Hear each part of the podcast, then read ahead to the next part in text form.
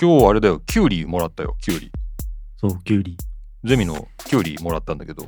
なんかキュウリのエピソードあるんでしょユッティさん、まあ、まあ、別にそんな面白い話じゃないですけど、僕、まあ、昔からずっとキュウリが好きで、3歳ぐらいの時ですかね。うん3歳、2歳ぐらいの時に、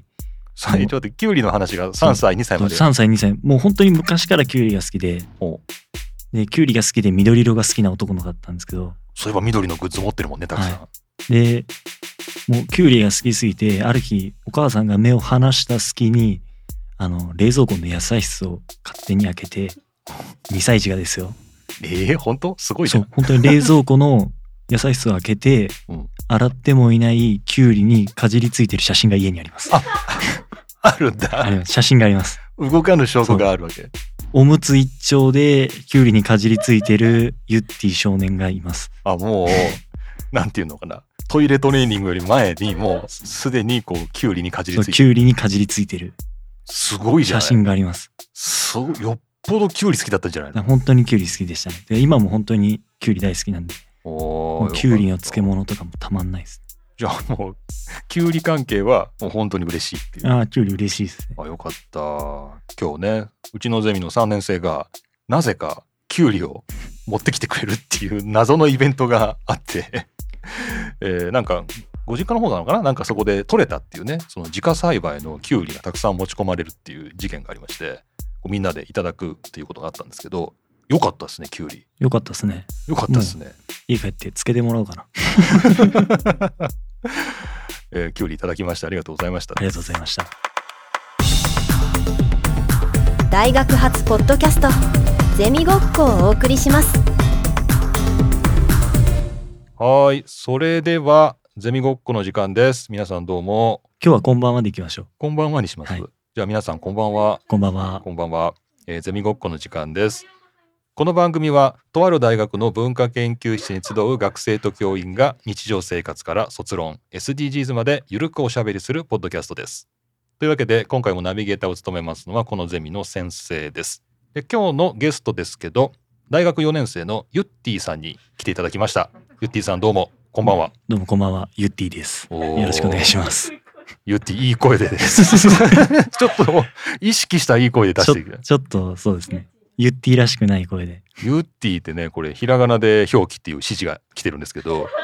これだいぶ可愛いですよ、ユッティ。だいぶ可愛いですね。だいぶ可愛いなんかです。だいぶ可愛らしいあだ名をつけていただいて。あだ名なのかな まあね、そういうステージネームみたいなね、名前がついてますけど、えー今日は大学4年生のユッティさんを迎えてということになってます。えー、とユッティさんは卒業論文など今取り組んでいる4年生ですけど最近どうですか生活としては近況、近況ですか。うう、ん、まあ最近部活動で全国大会に行ってきたおーかなっていうぐらいで結す構かね。忙しいですね。忙しかったですね。野球ではっいていう、、野球で野球部でっていう、野球部です。はいまあ、うちの野球部というかね、まあ、この大学の野球部引退が遅いんだねじゃあね引退遅いです。引退いつできるんだろうみたいなね、そうですね。まあもうあとはもう自分たち次第なところあるので。はい、引退を伸ばせるように頑張ってます僕がちょうど今財布が手元になくてですねちょっとどういうことどういう こえっと、と金金土日で、えっとまあ、神戸の親戚の家に行ってたんですけど、はいで金曜日授業終わってじゃあ新大阪まで着いて友達とちょっと梅田で飲んでたんですうんうんうんで梅田で飲んでからじゃあねって言って親戚の家行く途中で、うんえっと向こうで新快速に乗って、うんうんで途中でちょっとまあ新快速の駅じゃないんで、うんまあ、神戸駅で降りましたと、うん降りた時にカバンを網棚の上に忘れてることに気づいてえいあそれでないのそれでその中にカバンの中に財布が入っててもうはいカバン自体は見つかってて中身も無事なことは確認済みなんですけど、あーはいはい、それで姫路から郵送されてくるのでまだ手元に財布がない。え財布ってさ郵送されてくるもんなの郵送されてきます保証付きであのカバンと一緒にカバンの中あにー財布も入ってるんでカバンの一部としてそう明カバンの一部として 明日明日届きます日届くの、はで今財布がないんでそうでここ数日車に乗れない生活をしていてこの暑さ答えてますねああえ免許証がないってことあ免許証がないのであーそういうことねなのでえっと一昨日は頑張って自転車で大学に来たんですけどうんもうちょっと暑すぎて死にそうだったんで今日は電車で 来ましたいやちょっと命大事にですよね。はいやそれは大変だそんな財布を今忘れてるとは思わず財布を忘れたっていうか財布を忘れたのが届くのを待ってるそう届くのを待ってます届くのを待ってるいや JR か JR さすが JR 西日本ですね JR 西日本財布がないんですよ状態で生そ活うしてでるんだよも、まあ、財布がなくてもキャッシュレスで生活できてるんで本当におなんかいいじゃないですか新しい時代なんだなっていうのは実感しましたねいいじゃんミニマリスト財布なしで 財布なしでいきましょうよそうもう携帯の ID でなんとか乗り切ってま すけど財布なくても生きていけるはい世の中になってきたよね、はいただし車には乗れないっていうね、車には乗れないです 車には乗れないですね 免許不携帯になってしまうんで、そうだねはい、それちょっと違反取られちゃうんで違反取られちゃうんではい、罰金ですね。はい気をつけましょう。ゼミごっこさて、それで今日はユッティさんが卒業論文が、えーラノベですね。はい。ラノベでいいのラノベでいいいいですはい ライライトノベルっていうべきなのどどう言って言ったらいいのかねまあライトノベル略してラノベなのでまラノあベラノベで話しやすいと思いますラノベで。まあ、これ聞いてる皆さんは、まあ、ライトノベルラノベっていうのでどれぐらいこうイメージがあるのかなっていう感じがするんだけどこれ、まあ、我々手元に今日持ってるんですけどこれ要するにまあ小説、はいですよね。はい、つ頃ラノベっていうのを意識したんですかえーっと最初に意識しだしたのは中学校の2年生とかですねあーはいはいはいはいはいはい。そうですね図書室中学校の図書室になんかくるくる回転する棚にそのデュラララっていうのがあったんですねほうほうほうほう。でそれを手に取ったのが多分一番最初ですねおーえくるくる回転する棚にそれが入ってたわけそう入ってましたくるくる回 転すくるくるるあの 4, 4面させるはいはいはい、はい。くるくる回転する棚に入ってたのがそうそれを取ったのが多分一番最初ですねだから文庫サイズだよね。はい文庫ですねおそんな棚に入ってたのはいなんでだ目につくからかな。なんでですかねでもそれはシリーズ全部あったんで、うん。まあ、それで全部読みましたねあそっから、はい、デュラララ、はい、あーまあメジャーなタイトルですよね、あそれぐらいなんだまあやっぱ思春期にっていう感じなのかなうそうですねほうほうほうほうで、まあ、中学生の頃に読み始めて高校に進学してでまあ高校でも野球部だったんですけどうんそうだと本当に時間がなかったんですよねうんその家に帰ってももう9時10時でで休みも週1回あるかないかぐらいでもう本当に娯楽みたいなのをやる時間があんまりないみたいなうんでそこであの隙間時間に読めるライトノベルにもうずっぽりハマっていった感じですねおーなるほどなるほど、はい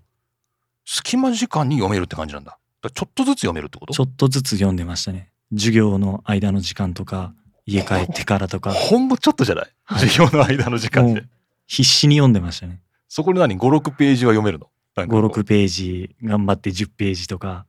もうちょっとずつちょっとずつ読んでってましたねあーそういう読みのスタイルだったんだもうあの気になりだしたら先が気になりだしたらもう止まらないタイプなのでうんもう何としても空いた時間でちょっとずつ読んでみたいなとにかくちょっとずつ進めていくってこと他のことが考えられなくなるんでじゃあもうほぼあのその間に挟まってる50分の授業は聞いてないんじゃないのそんなことないのあ 話の先次聞がい気にてなっますけど まあ頭のどっかでいやマジで先気になると思いながら授業受けてますねあの後どうなったんだろうみどたういななったんだってっていうね、はい、それはいい話だね、はいすごいねライトノベルだから僕がそれこそ中学1年とか2年の時って多分ねライトノベルっていう名前がまだなかったような気がするんだよねなかったけどでもこういうのは読んでたライトノベル今でいうライトノベルになるものは読んでました、はいやっぱりそこから読み始めた気がする僕の頃はあれですよあれはねロードストー戦記ですよああはいもはうい今でもずーっとまあずっとというか、まあ、ずっと、まあ、いろんなメディアで展開してますけどロードストー戦記がめっちゃ流行ってた時で、図書室にあった記憶ありますはいけはどいねはい、そういうまあファンタジーですねそうですねファンタジーのものでまあそういうの読んでたなっていう感じでライトノベルかいいなと思いました、はいで今日の企画なんですけどもう今日はちょっといつもと毛色が違いましてお互いに本を読んできたはず、 ちょっと僕ちょっとちょっとし本当にちょっとしか読めてないですちけょどっとゆってぃさんちょっとゆうてぃさん企画が崩れちゃうじゃないですか。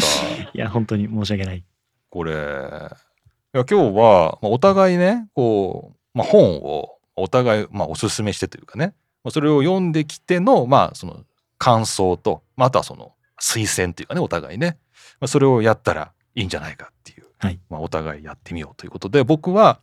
このユッティさんが卒業論文で取り扱っている「バイオレット・エヴァーガーデン」ですね。はいバイオレット・エヴァーガーデンの上下巻をちゃんと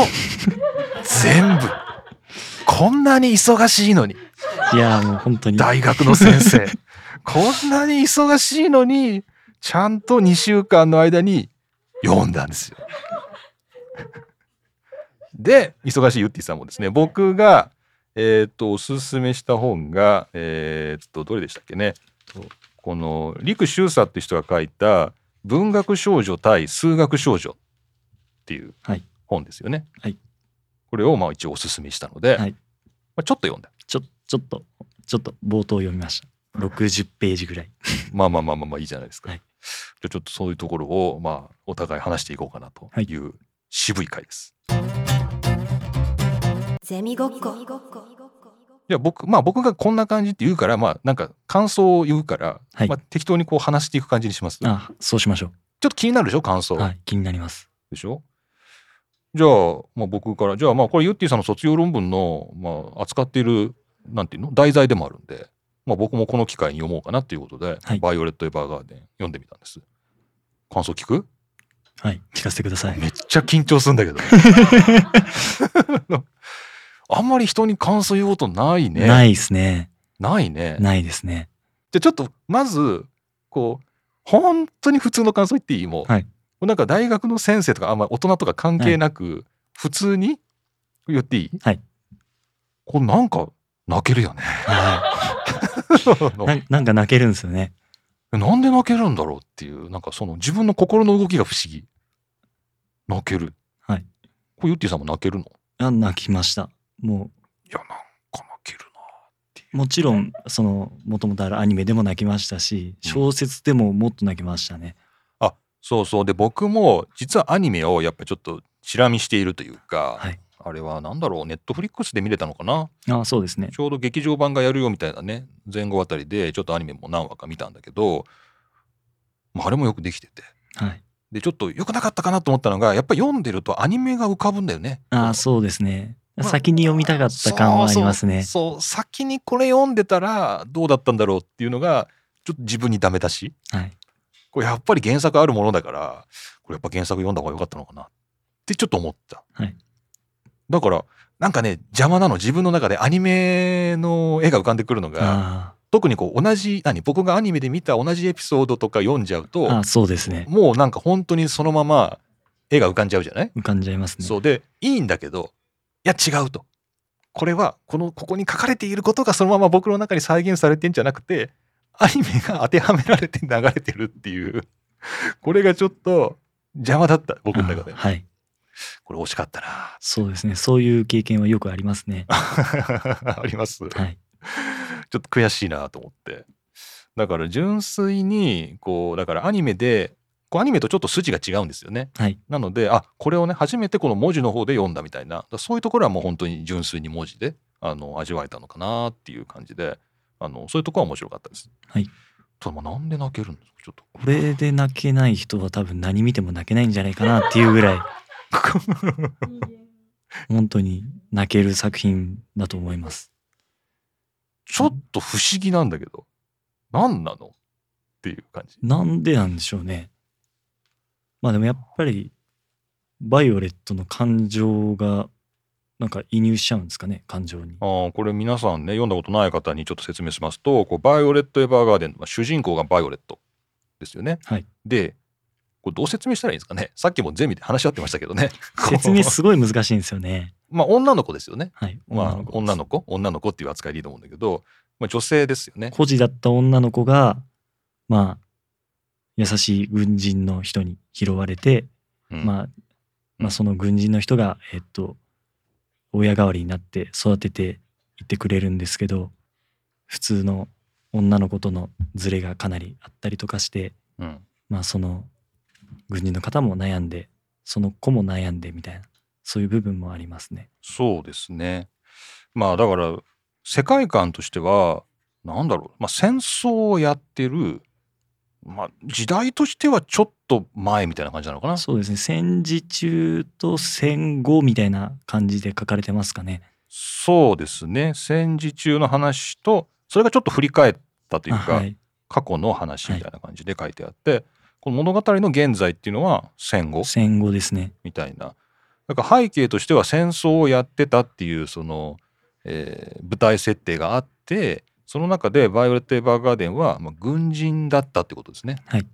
戦ってたと。そうですね。でまあ彼女孤児なんだけどその時に面倒を見てたのがその軍の陸軍の少佐はい、少佐。ギルベルトですかね、はいギルベルト・ブーゲンビリアっていう人が、まあ、面倒見てたっていう感じですよね。はいでまあだからちょっとその間の2人の関係ですよね。まあ、親子ではないし親子ではないですね。まあでも親と子、初めは親と子みたいなうん感じで関わってますよね。そうですね。でこれやっぱ2人はなんかちょっと惹かれ合っていくというか、まあ、なんか愛し合っていくというか、まあ、この愛というのが一体どういう愛なのかっていうのが、ちょっと投げかけられてるところなのかなっていう感じはするんだけどそうですね。愛してるをそう知りたくてみたいなそうこの結構キーワードじゃないですか。キーワードですねで。読んでてやっぱ思うのがまあ普通というかまあ愛してる、まあ、男女の間で愛してるっていうと、まあ、要するにこう好きっていうか、まあ、恋愛対象っていうかねなんかそういう愛っていうのが、まあ、まず頭に浮かぶんだけどそうなのかなっていうのがちょっと分かんない。これユッティさんは読んでたらまあ別にこれは普通にあこの2人はくっついたんだなみたいなそういう解釈でいいって感じなの。まあ最終的には、まあそうですね。まあ長い、長い長い道のりを経てっていう感じはありますけれど。なるほどなるほど。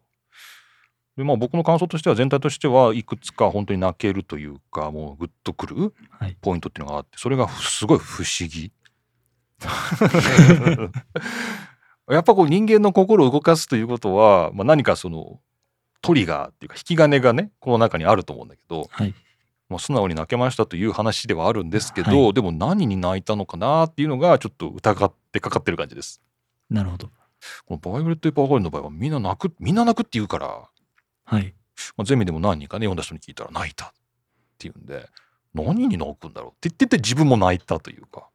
何に泣いたのかなってもう気になるお教えてほしい なんかそうですね。その例えばじゃあ中であったのが、本の中であったのが、その、あんちゃん。あの、毎年お母さんから手紙が届く。ありましたねあれも例えばじゃあ自分が、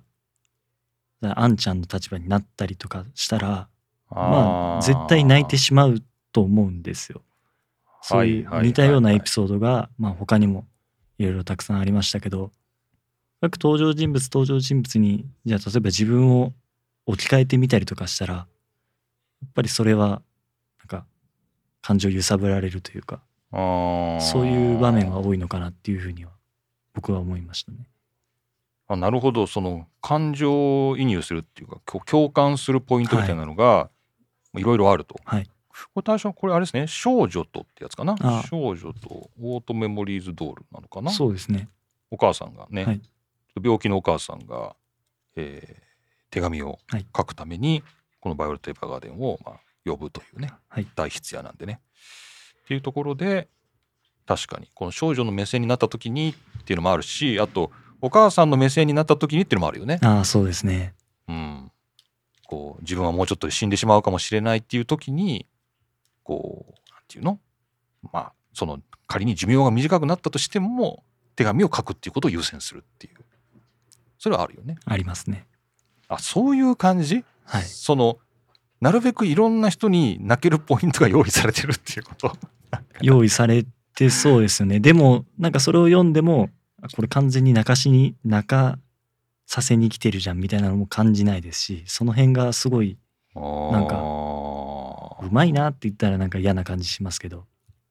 上手なのかなっていうふうにあやっぱりなんか泣かせに来てるやつはユッティさんもちょっと気づくわけねそれは。あなんかちょっと分かっちゃいますね。あこれは狙ってるなっていうのがなんかちょっと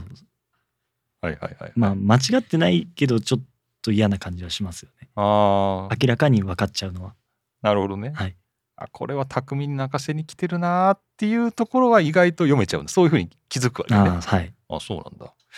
あまりそれを感じさせない。はいよくできてると。そうですね。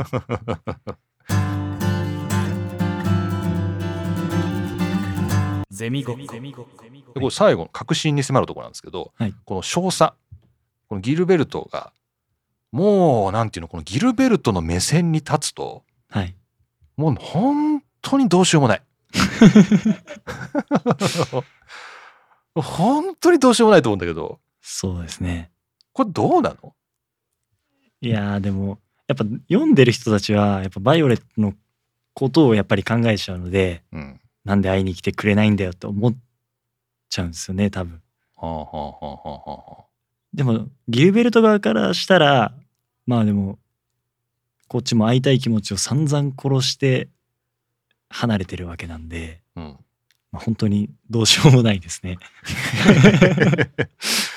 いやなんだろうそのギルベルト側には合わない理由っていうのがまああるわけよそれはあねりますね。この語られてるじゃないですか、会えないというか会わないことがこう大事なんだみたいな、はいでもなんか本当でもなんか言い訳っていうかへたれっていうかそうそうですね。あのそれを全面的にお前悪くないみたいな、もうホッティンズに散々言われてまあすまあね。同僚に言われてる通りの話なんだけど、 はいお全面的にそれお前が悪くないっていうのが、そこで涙が冷える冷 める俺涙返してほしいみたいな何こいつって いう怒りこれ湧かないもんなのみんなむしろこれ詳細にもきょなんかやっぱ共感しちゃうわけかな一番バイオレットのことを考えてるのはまあ間違いなく少佐だとは思うのでそうですか考いやまあか ん考えてると思いますよ。まえあ自て分ます、うんそうですね。バイオレットのことを守るために仕事も一生懸命頑張って階級を上げたりとかもしてるので、その何その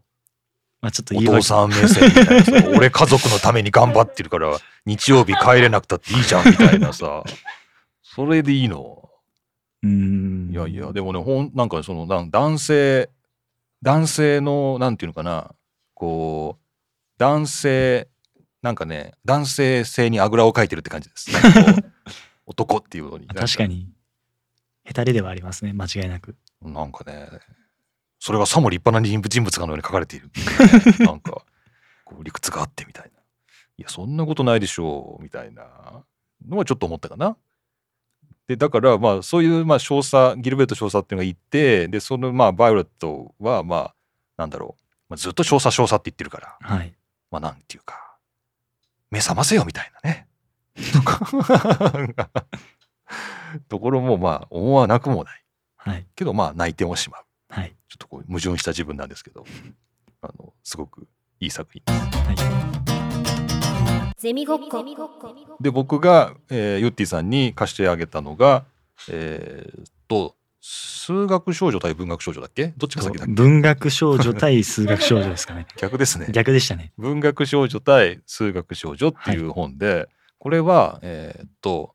作作者が誰でしたっけ？えっ、と陸秀佐そう陸秀佐っていう中国の作家が書いたまあミステリーですねミステリーであのちょっとそのスタッフに表紙見せてあげてくださいよ表紙がいい感じなんですよこうねこう2人とも高校生中国の高校生なんですけどはいあの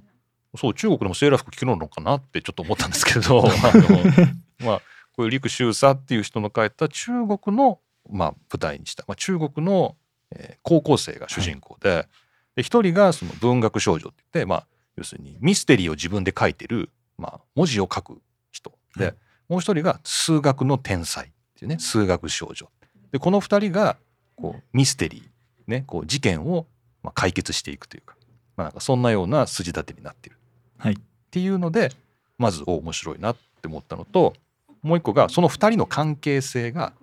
あのいわゆるユリなんですよね。こう女の子と女の子のこう関係っていうのをまあ描いているっていう意味でこうミステリーでありながらユリでもあるっていうねユリミステリーみたいななんかねそういう仕立てになってます。面白いんですよ。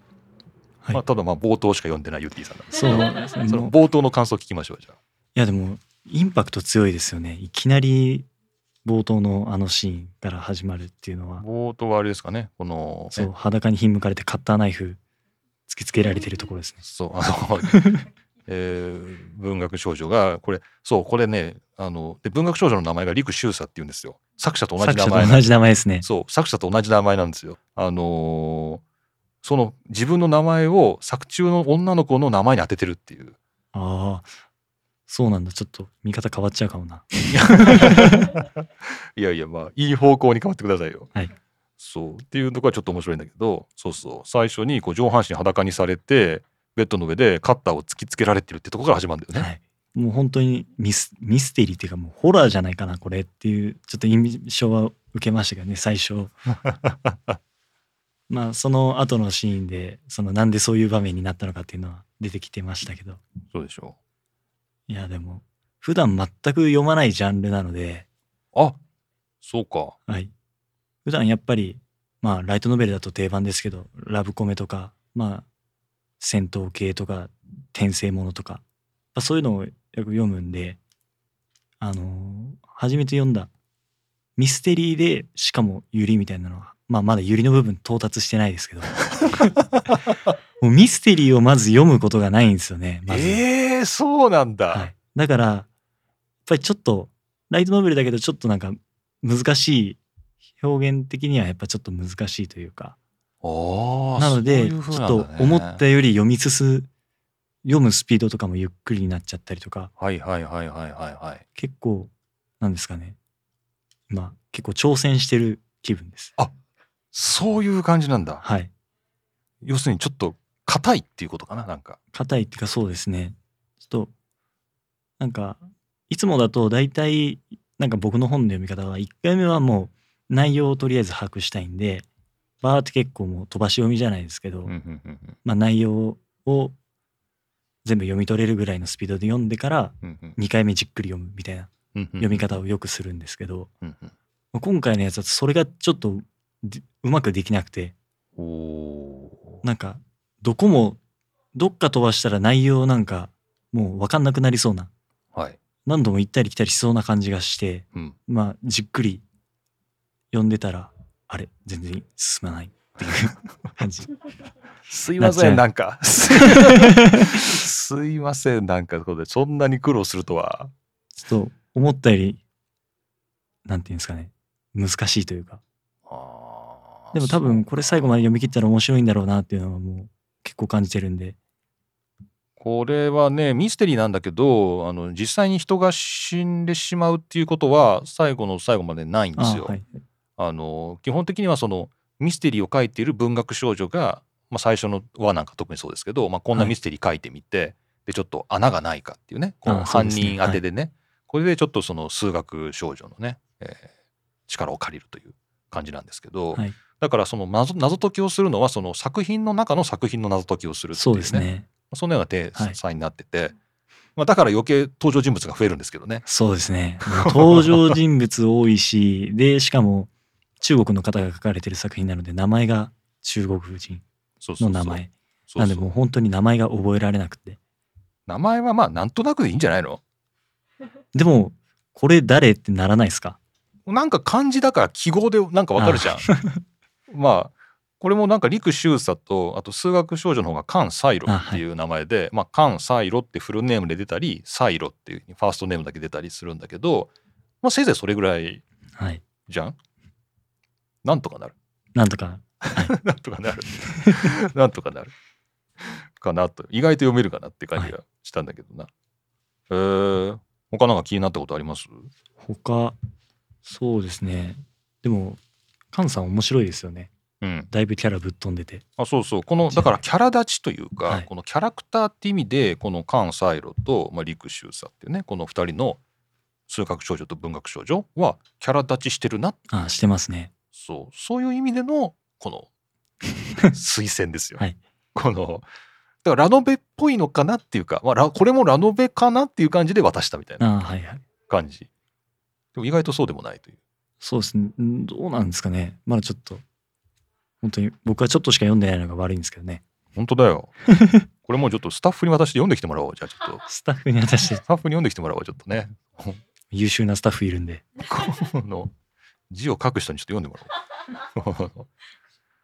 これね、僕がね、ゆりっていうのを読み始めたのが君らの一個上のっていうかあんたのああそうですねあんたのメンターやはいそうユッティさんのメンターのあのうちメンター制度っていうのがあって3年と4年生があの組になってるんですけどそのユッティさんのこのメンターやってくれた学生がユリの卒論を書いてたんですよね、書か書いれた書かれてましたね書いたんですよねユリの「社会人ユリ」っていうねそれであの作品の分析して書いてて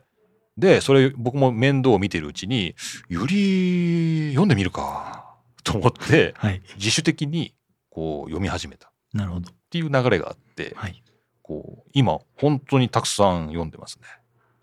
ただ僕がもともと読んでるのがミステリーとか SF とあかーそういうジャンルなんで、はいはいそのユリのミステリーミステリーとユリとか SF とユリとか なんかそういうこうその既存のジャンルにこうユリが組み合わさったみたいななんかねそういう読み方をしてます。まあまだ純粋な揺れは読んでないわけですねでも純粋なユリってなくないそれがユリなんじゃないの その純粋なユリってどこにあるんだよじゃあ。いやでもシンプルなじゃあラブコメもあうー女子対女子のラブコメとかを読んとかはまだ読んでないあってーことですラブコメでもやっぱりそういうのが多いんじゃないんですかゆりとかいやそうでもないそうでもないんですかねのか僕は裏口から入ったから分かん ないねユリ SF とかユリミステリーしかねそっから入ったからねうんそう裏口入学ですよ裏口入学 裏口より大学に裏口入学したんでちょっとあんまり強く言えないんですけど、まあ、確かにラブコメとか、まあまあ、コミックスたくさんよりのなんかアンソロジーとかもいろいろジャンルで出てるけど、はいはい確かにまあラブコメみたいなそうですよねの多いよね確かにねまあそこが一番なんですかやっぱり読みやすいんですかねあーラブコメやっぱり読みやすいと思うんで、はいまあ、この後この2人の関係がこの結構急速に進展していくというかほこう結構作中で時間が空いてあのあれから何ヶ月とかなねるほど例えばこう関西路と会ってないみたいなねで再会してとかでなんか2人でちょっと出かけたりとか感じでこう結構仲は深まっていく感じで、意外とこう作中の時間結構経っててでも話の中では結構飛んでるんでもう結構急におおすごい距離が縮まってるみたいなでいい場面がねたくさんあるうなるほど今読んでる段階だとそんなに仲深まるのかなっていうふうにそうだよそねう。思うところなんで結構楽しみですねという作品で「文学少女対数学少女」です。これぜひぜひ読んでないゆってぃさんがおすすめしてくれました。はいはい、ゼミごっこじゃあお便り紹介しましょうお便りおおお便り便りなんか今までの皆さんが頑張ってるおかげでお便りがたくさん届いてるようでお便り届いてるよえーっとですねじゃあマシュマロでお便りいただいてますこの番組マシュマロっていう匿名で送信できるメッセージサービスこれでお便り待ってます待ってます待ってますっておかしくない お便りお便り募集してます募集してます。お待ちしてます。で、えー、と続々いただいてますけれどもこの番組お便り採用率100%を歌ってまして、 えー届いた順に全てもう愚直に全て紹介してますので、えー皆さんあの送れば必ず読んでもらえるっていうねそういうねすごいこう安心感のある番組でなすかからなかないですからねこんな番組いやなかなかないですよこんなねなんですけど、まあ、うちはもう本当にありがたくみんなでえー和気、あいあいと読んでここでも読みます。はい、えー、とじゃあ最初のお便りです。先生の授業経由で知って聞かせていただきました。お若干授業で宣伝を控えめにしてます。控えめに控えめに。先生とエマさんの回を聞いたのですが先生とすごく仲良さそうでいいなぁと思いました僕だったら緊張してしまってエマさんみたいに先生とうまくそして楽しく話せないだろうなって思います年上の方と上手に話すコツなどあったら教えていただきたいですこれから就活で年上の方と話す機会が増えるのでぜひアドバイスをいただけると嬉しいですというお便りいただきましたありがとうございますなるほどありがとうございますこれどうですかこれはそうですねまあその最低限のなんて言うんでしょう常識とか、うんうんまあ、そういうのを持ち合わせた上で自分らしく話せばいいのではないかなと思うんですけれど先生どうでしょまあ、ユッディさん野球部でねその体育会系のねこのまた人間関係っていうのもあるんうで、はいやっぱこう先輩監督、えーあとなんか OB はいこういろいろなこう上の人と話す機会はいみたいなのが多分あるんだよね。はいありますねある意味年上の人と話すエキスパートっていうかね まあ年上の方と話す機会は多いですねそういう感じですよね。はいなので、まあ、最低限の礼儀みたいなのは確かにそれはあるかもね。はいじゃあエマにあったのかっていうですね。 腐ってるとかですねなんか言ってましたけどうーんエマさんにあったのかっていうところなんですけどこれ実は多分あるんじゃないかなと。なこう聞いてる方からするとおいこんなにいて大丈夫なのかみたいなの が意外と一線は超えてないみたいなのあるんじゃないかなみたあいなああはいそうですねなんかねそれは話してて感じました。はいまあ、それはあの君らっていうかねこのゼミの面々と喋っててもそうなんですけどこう他から見たら「え大丈夫なのこの人たち」みたいな確かに「タメ口?」みた いな風に見えながらも実はこう一線はちゃんと引かれてるなみたいなはい感じがあったりして、まあ、それがもしかしたら今ゆってぃさんが言ってくれたみたいな最低限のこう何かリスペクトがあるのかもしれない、僕は気を使われているのかもしれない でもそれは僕も皆さんに気を使ってるっていうところはあるのかな、ああそうですねうん、だからまあ年上の人というか、まあ、誰かと話す時に、まあ、お互いにちょっと配慮してるというか、はいもう就活とかだとやっぱり面接とか緊張すると思うんでうん、まあでも緊張しながらもやっぱり会話を楽しむじゃないですけどうん、まあ、面接で会話を楽しくできたら多分もう向こうも多分楽しく会話してくれてると思うので、まはいはいはいあそれはいい結果につながるんじゃないかなとも思いますけどね。そうだねだからうまく話そうっていうか楽しく話そうっていうような心意気というかね、はいまあ、それぐらいでいいのかもしれないね、はい、まあ、うまく話せる必要は全然ないよねないないですね。ないですね、参考になるでしょうかはいということであーこれは名前ないんでね匿名はでいマシュマロありがとうございました、はい、ありがとうございました。えー次行きましょう、はいえースカーレットですお身内ですねあ 身内身内ネタきましたか身内来ましたね、はいえースカーレットです皆さんいつもお便りありがとうございます私も送りたくなっちゃったので試しにメッセージを送ります笑い人柄出てますね。出てますねそのままスカーレットさん出てきましたね、はえー実は私もベルさんと同じように基本は眉毛だけ派の人間ですあーおーい、そんな暴露しちゃってくれるんですね。これそうなんだよそのベルさんが眉毛だけなんですって言われたらもう眉毛から目が離せ ないんですよね まあそれは大げさかなんか見ちゃうっていうね、はいえー髪の毛のセットも面倒くさくなってきたのですが坊主にする以外にいい方法はありますかって いううん、ないんじゃないですかね。いやいやゆってぃさん高校球児としてはね、まあ、髪の毛短かったかもしれないんですけど、はい。坊主はまずいでしょ坊主は坊主 まずいですね。坊主はまずいじゃないですかだいぶまずいですね。僕思うんですけど、はいまあ今日ちょっとねあの女性も2人スタッフにいますけど僕まず思うんですけど前髪邪魔じゃないですかめっちゃ邪魔です。前髪を省略すると早くなりませんああ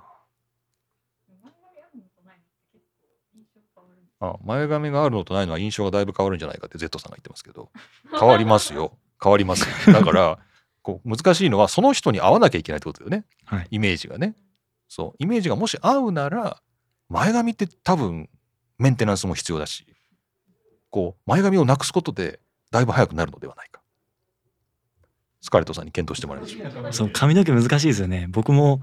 いやだから中高と6年間坊主でおおいざ大学生になって髪のみ伸ばし始めた時は困りましたけどねーどう していいこかのわから髪ないの毛どうしたもんかって収集つかないもう本当に難しかったです最近やっと落ち着いてきましたけどあーじゃあそういう悩みもあるんだね、はい高校球児上がりだとねそうですねじゃあもうスカーレットさんと二人で坊主にするっていうかねこう もう二度と坊主はしたくないかなめっ坊主に戻る日も来るかもしれないですね。まあめっちゃ楽なのは間違いないですけどねあさはいあじゃあちょっとスカーレットさんには坊主もありかもね。言っときますか。 難しい。であまだありました。あと白い部屋は精神的に病みやすいと聞いたことがあります。あーーあのミニマリストでねこう床も白くしてみたいな話をしてたんですけど、えー実際自分の部屋は白基調で引っ越し当初に病みそうになったので色を増やした感じです。色までミニマルにするのは避けた方がいいのかもしれませんね。笑い笑いということで。なるほどスカーレットさんありがとうございますあ。りがとうございますどうすか白い部屋やむかな白。あーでも病院とかし真っ白ですもんねあそうそう白って病院のイメージね。はいあなんだろう落ち着かないのかな。あ逆に真っ白だと。確かにでもこの部屋もだいぶ白いですけど真っ白ではないでしょそうですねまあ物もたくさん置いてあったりとかそういうのでも全然変わってくるんじゃないですかねまあ、この部屋は物が多いってこう毎回いろんな人に言われてますけどいやでもすごいなんかもういろいろ手を出してみたくなるようなものがいっぱい置いてありますけど そういろいろ置いてあるんですけどね。めちゃめちゃ興味惹かれますけどはい、確かに真っ白はちょっとっていうところはまあ色を増やせばいいよねっていう感じですね。はいありはい、スカーレットさんどうもありがとうございます。がとうございますそしてまだいけるかなこちら。こんにちは全く大学とは関係のない一般リスナーです。そんな方いらっしゃるんですね 今日のエヴァーガーデンの話も聞いてくれるんですかねいやー聞いてくださってたらありがたいですよね今日の話すごい中途半端です よこうも文学少女の方もですねそう大丈夫なのかってちょっと怒られるんじゃないかって感じですけどえ一般リスナーですありがとうございますうありがとうござ います卵かけご飯が大好きなのでお便りしました番組で紹介されていたゆかり卵かけご飯美味しそうですね家にゆかりがあったので試してみようと思いますおすごいフォロワーが出ました私のおすすめは醤油卵かけご飯プラスごま油あー美味し美そう味しそう醤油卵かけご飯プラス粉チーズあ洋風なんていうのこれちょっとカルボナーラっぽくなるんですかね、ーなんかちょっとイメージつかないですねうん、醤油卵かけご飯プラス味付け海苔で包んで食べるあはいもうこれは絶対美味しいですねはいはいであとはめんつゆの卵かけご飯、あーいいですね醤油の代わりにめんつゆを使はういはいはいはいです、えー家にあるものでいろいろ試すと新しい発見があって楽しいですぜひお試しくださいということを書いてくれましたありがとうございあまりすがとうございますどれも美味しそうですね僕粉チーズいいかも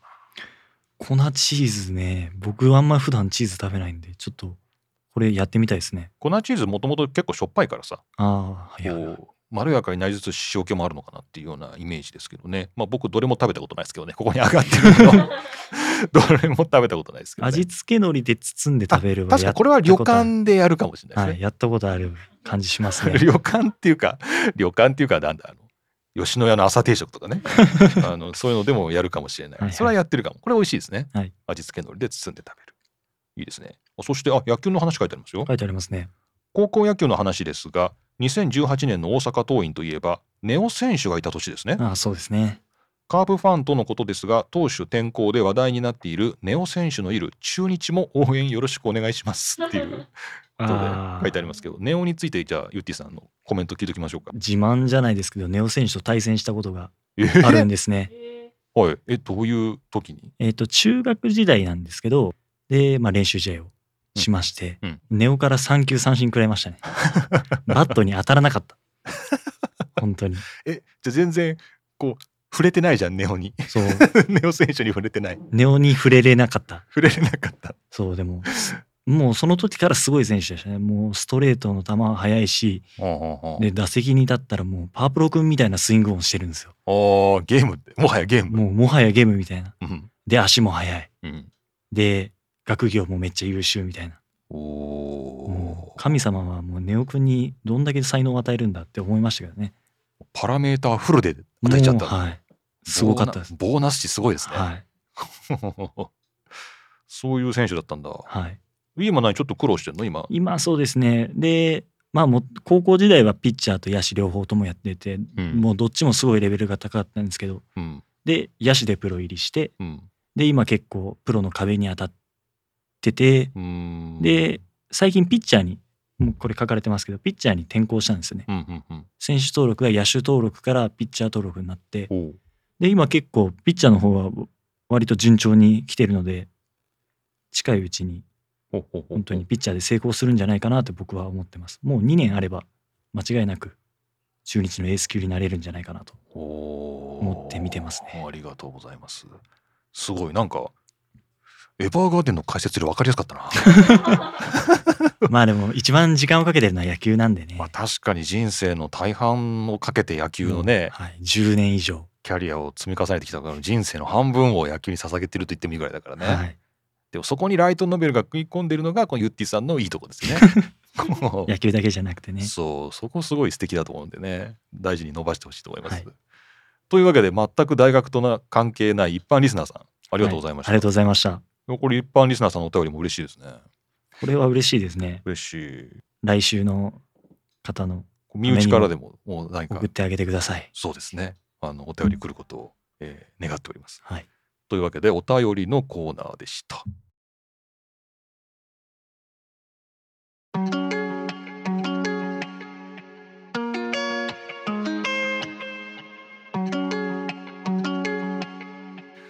これでエンディングです。エンディングです。どうですかゆってさんマイクの前にいやーもうめちゃめちゃ緊張しましたね。緊張したという。はい。いやまだちょっと本来の自分出せなかったなみたいな。そうですね。だいぶおとなしかったんじゃないですかね。 うんちょっとおとなしかったかもしれない。 まあこれぜひですね、はいまた次の当番の際には、ぜひ。普通に自分の声が聞こえるっていうのがまずあんまりないじゃないですか。マイクを通した自分の声を今、ヘッドホンで聞いてもらってますよね。他人からはこうやって聞こえてるんだっていうのがもう常にわかるわけですし、はいはいはいはいはい。で、先生とやっぱり長時間話す1。対1でしゃべしゃべるっていうのもまあ緊張するんじゃないですか、やっぱり。ほら、やっぱりもう僕が出ない方がいいんじゃないのいかやそそれはちょっと違うんじゃないですかな。。そろそろ、この前、あの、エソラさんにも言ったんですけども、そろそろ先生いいんじゃないです かね、みたいなね、ことを言ってたんですけど、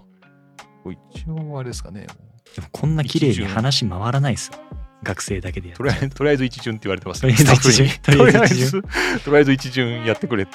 りあえず一巡とりあえず一巡やろうかなっていう感じなんですけど、まあ、確かにこう先生とっていうところも、まあ、ちょっと緊張ポイントだろうなっていうことはまあよくわかりますけどね、まあ普段適当に喋ってるじゃないですかだい ぶ適当には喋ってないです。そうお互いねはいこう配慮はしてますけど、はい一線は越えないようにね話してますけど、はいもうだいぶだいぶコミュニケーション取ってると思いますよそうですね。もう1年、そうっす1年、ちょうど1年ぐらいですか、まあゼミの活動がゼミそうですね前期の途中ぐらいからいろいろやってるので。そうですねゼミの募集から数えたらもう2ああ年そうですね。2年。経ってるわけでねこれからまた、もう一回ゼミの募集が始まります。もう一回そうですね君ら4年生ももう一回ぼゼミの募集を経験するということでこの番組のリスナーも来てほしいですねそうですね。はいというわけでしたじゃあ今日はゼミごっこでしたがじゃあ最後はじゃあ挨拶して終わりましょうか、はいえー今回は先生とユッティで、ありお送りしましたありがとうございましたがとうございました。